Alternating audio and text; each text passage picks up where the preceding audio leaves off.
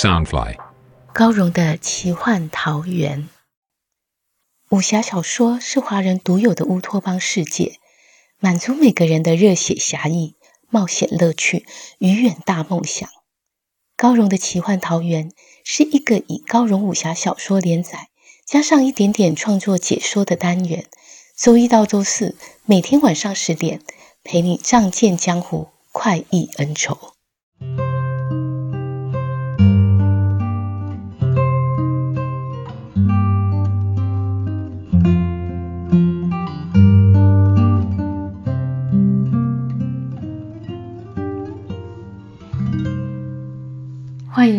高荣的奇幻桃源。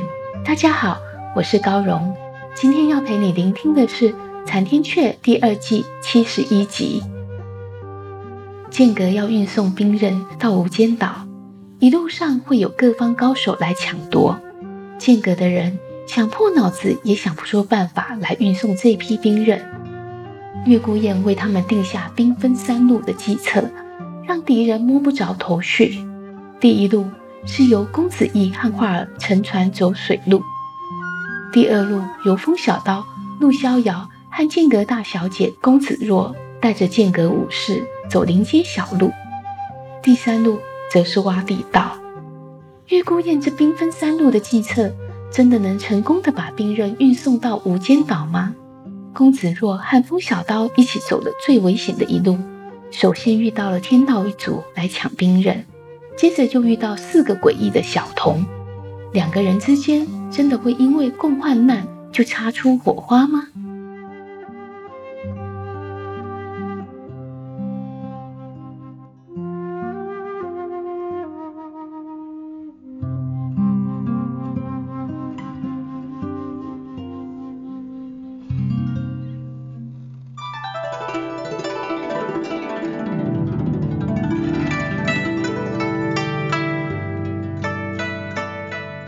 风小刀一行人在树林中遇见四个怪异的老童子，不停的笑闹。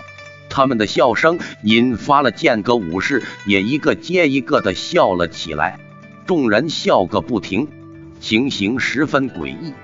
陆逍遥认出这奇怪的情景，乃是妖邪作祟，惊呼道：“糟了，是欢喜忘忧阵！大家快凝神定心！”绝不能随他们发笑。他双手连忙画出太极阴阳之势，连珠般射去数道清心寡欲符，定住数十个脸皮抽动、快把持不住的剑阁武士。他们脸上停着各式奇形怪状的表情，似笑非笑，似叫非叫。有的用牙紧咬住双唇，有的鼓饱了双颊。看来极为凶险，又十分滑稽。公子若挥着长鞭向四小童狠狠抽去，风小刀也持薄冰宝刀攻向四小童。可就在他们俩要击中对方时，四小童竟凭空消失，身形虽然不快，而是怪得离奇，就好像星闪般忽隐忽现。才一眨眼功夫。蓝衣童子已出现在公子若身后，手骨如爪的抓向他背心，公子若却浑然不觉。风小刀忙飞身过来，长刀如闪电般对准公子若当头劈下，公子若当场吓得花容失色，只呆呆站立，不知如何反应。同时间，风小刀已经一把将他拉往身后。好避过蓝衣童子狠辣一抓，蓝衣童子这一抓没抓中公子若，却抓中薄冰宝刀，掌心顿时喷溅出一捧蓝血，他吓得惊叫：“哎呦，我的血！呵呵呵，厉害厉害，咱们跟他玩玩。”他手爪一松，往后一闪，又已经消失不见。其余三个小童呵呵大笑，齐声叫道：“有趣，有趣，咱们跟他玩玩。”他们再次闪入树干里，树林间飘荡的浓雾渐渐变成一片蓝雾，慢慢又转成红雾、黄雾、绿雾，不停变化。众人一时陷入茫茫彩雾中。陆逍遥叫道：“小师叔，他们是阴冥界的四小鬼奴，魑魅魍魉，专吸凡人精血。若不除灭他们，谁也别想走出这血雾蒙蒙阵。”风小刀愕然道：“又是阴冥界，我明白了，他们肯定又是为魔界打头阵。但现在四小鬼奴都躲了起来，要怎么样才能杀了他们？”公子若站在后方听两人说话，心中忽升起一个奇异的念头：他们两人之中有一个将来会是我的夫婿，究竟会是谁呢？他看着风小刀宽大厚实的背影，回想起刚才风小刀杀敌时眼中强悍的杀气，与平时淳朴的模样简直判若两人。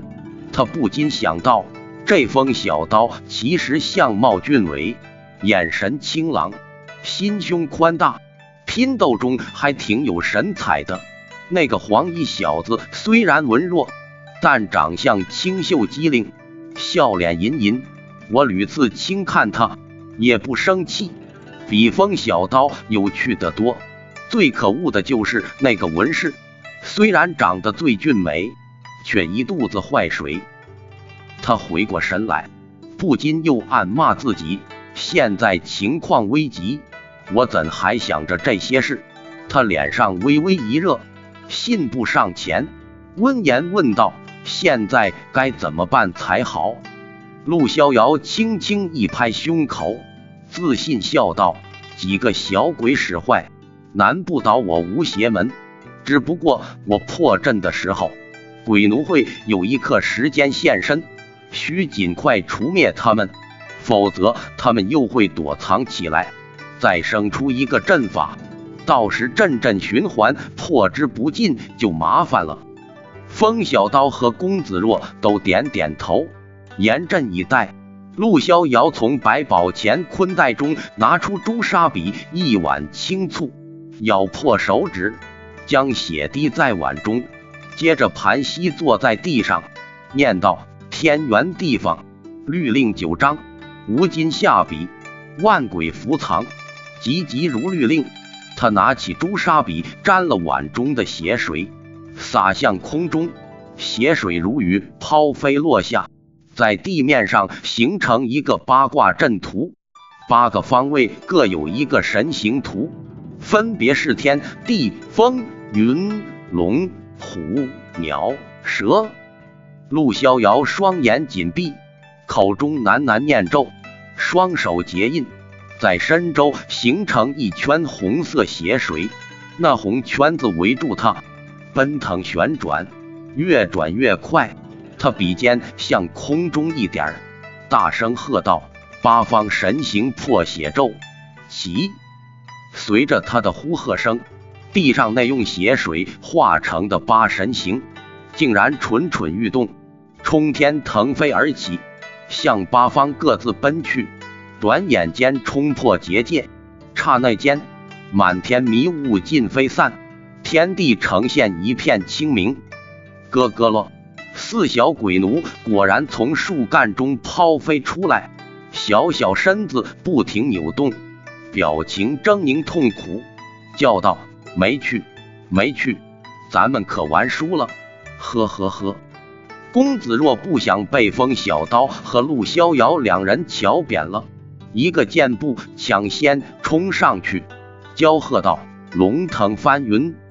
他长鞭挥出的有如金龙翻云般，抖出道道波纹，向四小鬼奴愤然劈去。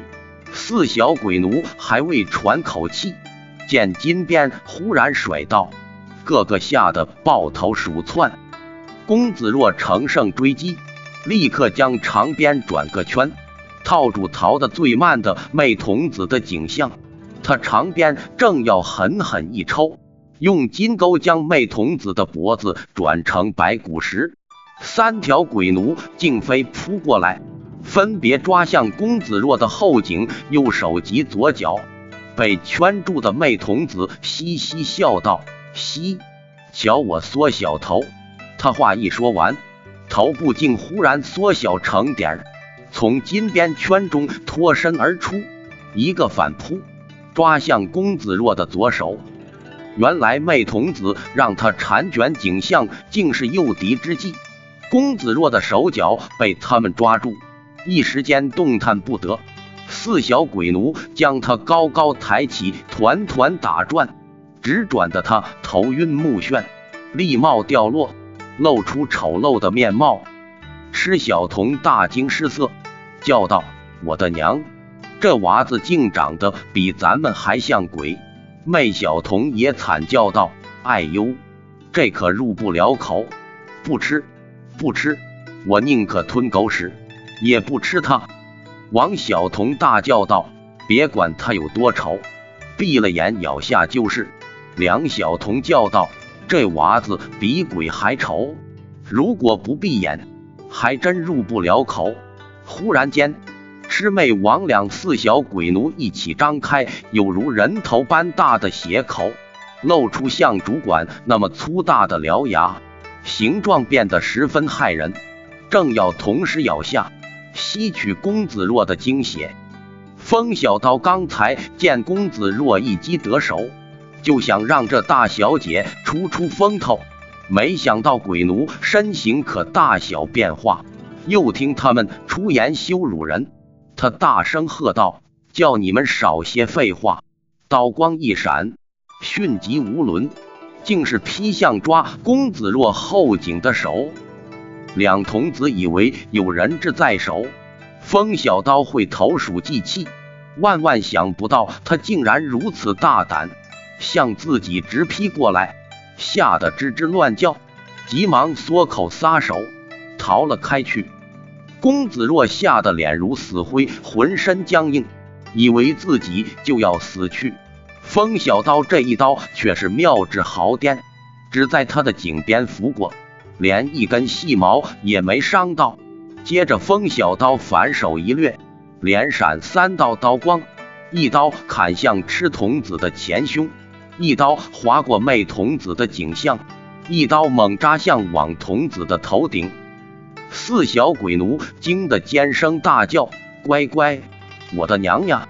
连忙往地上打滚，四下散逃，将公子若重重摔了下来。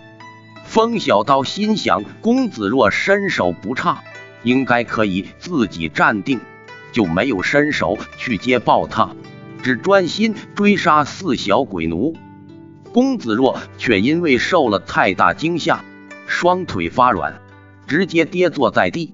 他明知这么当众哆嗦，实在丢脸至极，可身子要抖，管也管不住。他一时恼羞成怒。恨起风小刀来，想要开口骂人，却见风小刀正与四小鬼奴缠斗，无论如何拼杀，总不离开自己半步。公子若心中不禁一暖，想到他是救我性命，我又骂他做什么？瞬间对风小刀增加了几分好感。四小鬼奴攻守互补，扑来窜去。身形极快，又忽大忽小，叫人眼花缭乱，实在难以对付。风小刀眼看时间快要到了，出刀越来越快，四小鬼奴被逼得手忙脚乱，哇哇大叫，又夹杂笑声，故意用难听无比的嬉笑怒骂，扰乱风小刀的心神。风小刀却是心智坚定，丝毫不受搅扰。手中连晃四刀，刷刷砍去。四小鬼奴见他的刀光飘忽，不由得害怕起来，连连后退，齐声尖叫：“这人的刀也比咱们还像鬼！”呵呵呵。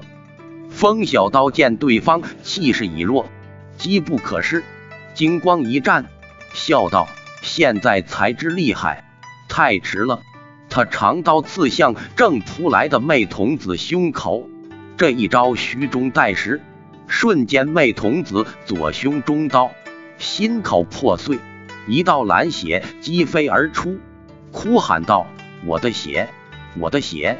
他哭声未尽，已经气绝，化成一缕蓝烟消失不见。可那道蓝血却对着地上的公子若当头淋下。啊！公子若不禁惨叫出声。另外三个鬼奴吓得心胆俱裂，反身就逃。倘若他们齐心协力对抗风小刀，就能撑过一刻时间。这样各自逃命，只让风小刀更容易杀了他们。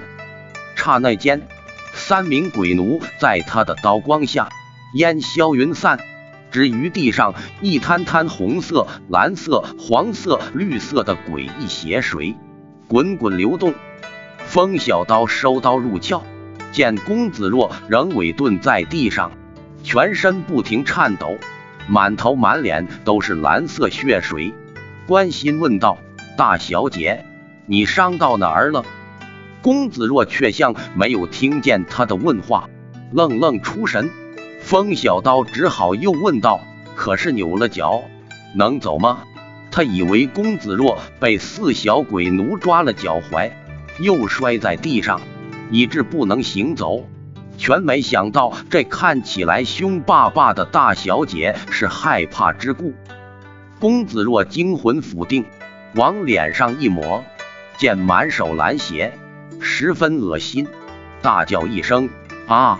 一个跳起身，往林中狂奔而去。风小刀怕他出事，忙追在后，声声唤道：“大小姐！”大小姐，你去哪儿？